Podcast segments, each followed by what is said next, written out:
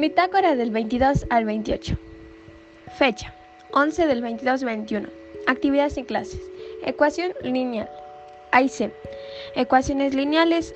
Comenzó a las 8 hasta las 8.45 fue el día lunes. Explicación del tema es una igualdad que involucra una o varias variables a la primera potencia y no contiene producto entre variables. 11 del 23 del 21. Inecuaciones. Inecuaciones. duró la clase de 8 y 45 a 9 y media el día martes. Explicación del tema. Cuando A y B son expresiones algebraicas están desiguales, se llaman inecuaciones. El 11 del 24 del 21, día miércoles, no hubo clases. El 11 del 25 del 21 realizamos la bitácora. Desde las 2 y 45 hasta las hasta la 1 y media. El día jueves. El 11 del 26 del 21 realizamos ejemplo de inecuaciones.